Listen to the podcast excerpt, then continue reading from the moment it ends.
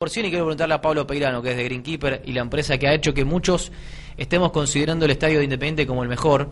Quiero preguntarle a él cómo está hoy por hoy el césped del Libertador de América. Pablo, el gusto de saludarte. Acá Matías Martínez con Hernán Sisto. ¿Cómo estás? ¿Cómo están todos por ahí? Bien, muy bien por acá.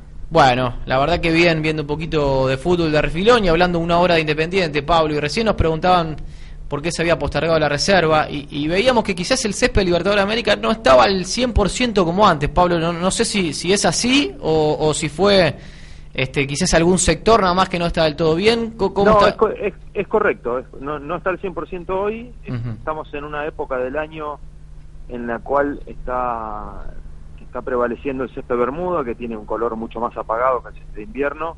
En general van a ver todas las canchas, no solo la Independiente, que están todas eh, un par de puntitos menos que, que, en los meses de otoño, invierno y primavera. Eh, o sea, están en este momento están luciendo todas las canchas menos que, durante el resto del año. Pero es, típico de esta época del año. ¿Es por la eh, época del año, no, por otra cosa?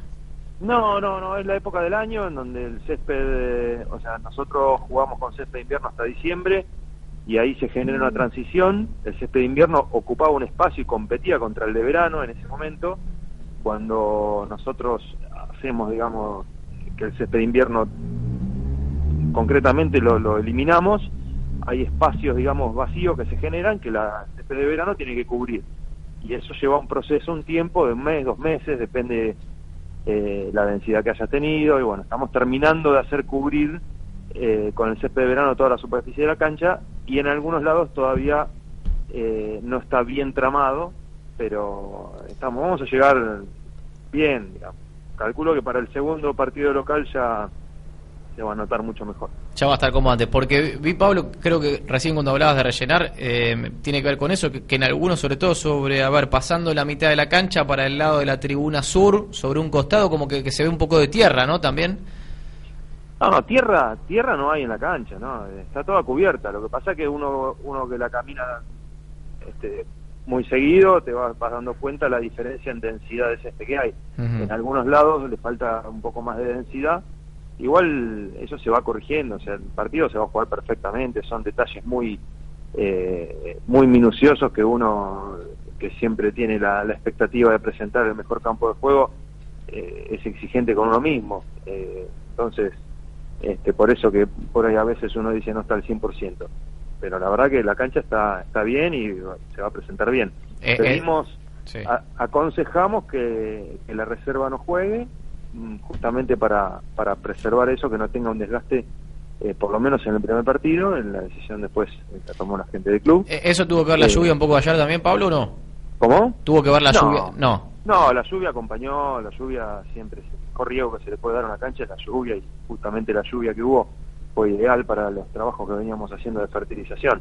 Eh, esto es una cuestión de tiempo, no es una cuestión de climática de momento, es una cuestión de, falta un poco más de madurez al césped de verano que termine de cerrar, eh, así se, hace una trama todo pareja y uniforme, nada más que eso. Perfecto. Bueno, bueno, Pablo, eh, la cancha, si, si Holland, como hacen muchos técnicos, quisiera regarla para que el campo esté más rápido, ¿eso se puede o tampoco se aconseja? No, no, eso se puede en tanto y en cuanto eh, no genere, según nuestro criterio, no genere un perjuicio del juego. Eso se habla con el técnico, el técnico pide y a veces uno lo aconseja de hacerlo o de no hacerlo, teniendo en cuenta que tenemos mayor conocimiento de lo que puede generar. Pero si el césped, si está firme el piso y pide regar, se riega, no hay problema. Uno está para ayudar al, cuerpo técnico y que jueguen este, como les gusta a ellos. Claro, vos tenés reuniones con los técnicos, no sé si te ha pasado con Pellegrino. hablo, hablo, con, hablo, hablo, sí. ¿Y te piden que esté más largo, más corto?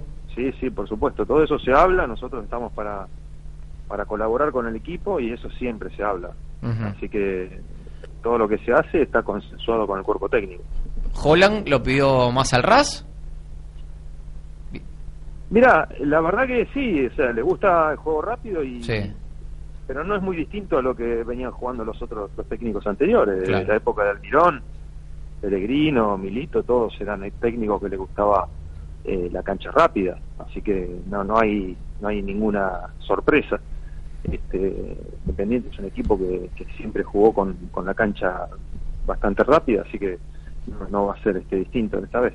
Perfecto. Pablo, te agradecemos un montón este tiempo y, bueno, veremos ahí el, sábado Libertadores de América y le decimos a la gente que ya hay una, por lo menos una promesa que para la segunda fecha de local ya va a estar como, como siempre nos acostumbraste a verla, ¿no? Impecable.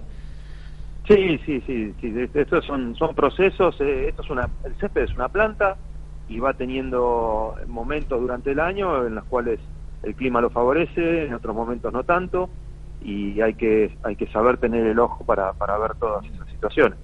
Eh, este no es el mejor momento del año para el césped, pero se puede presentar muy bien la cancha, así que no va a haber problema. Perfecto, gracias Pablo, eh, un abrazo grande. Un abrazo para todos. Chao, chao. Pablo Peirano, eh, aclarando un poquito la situación de Libertadores de América.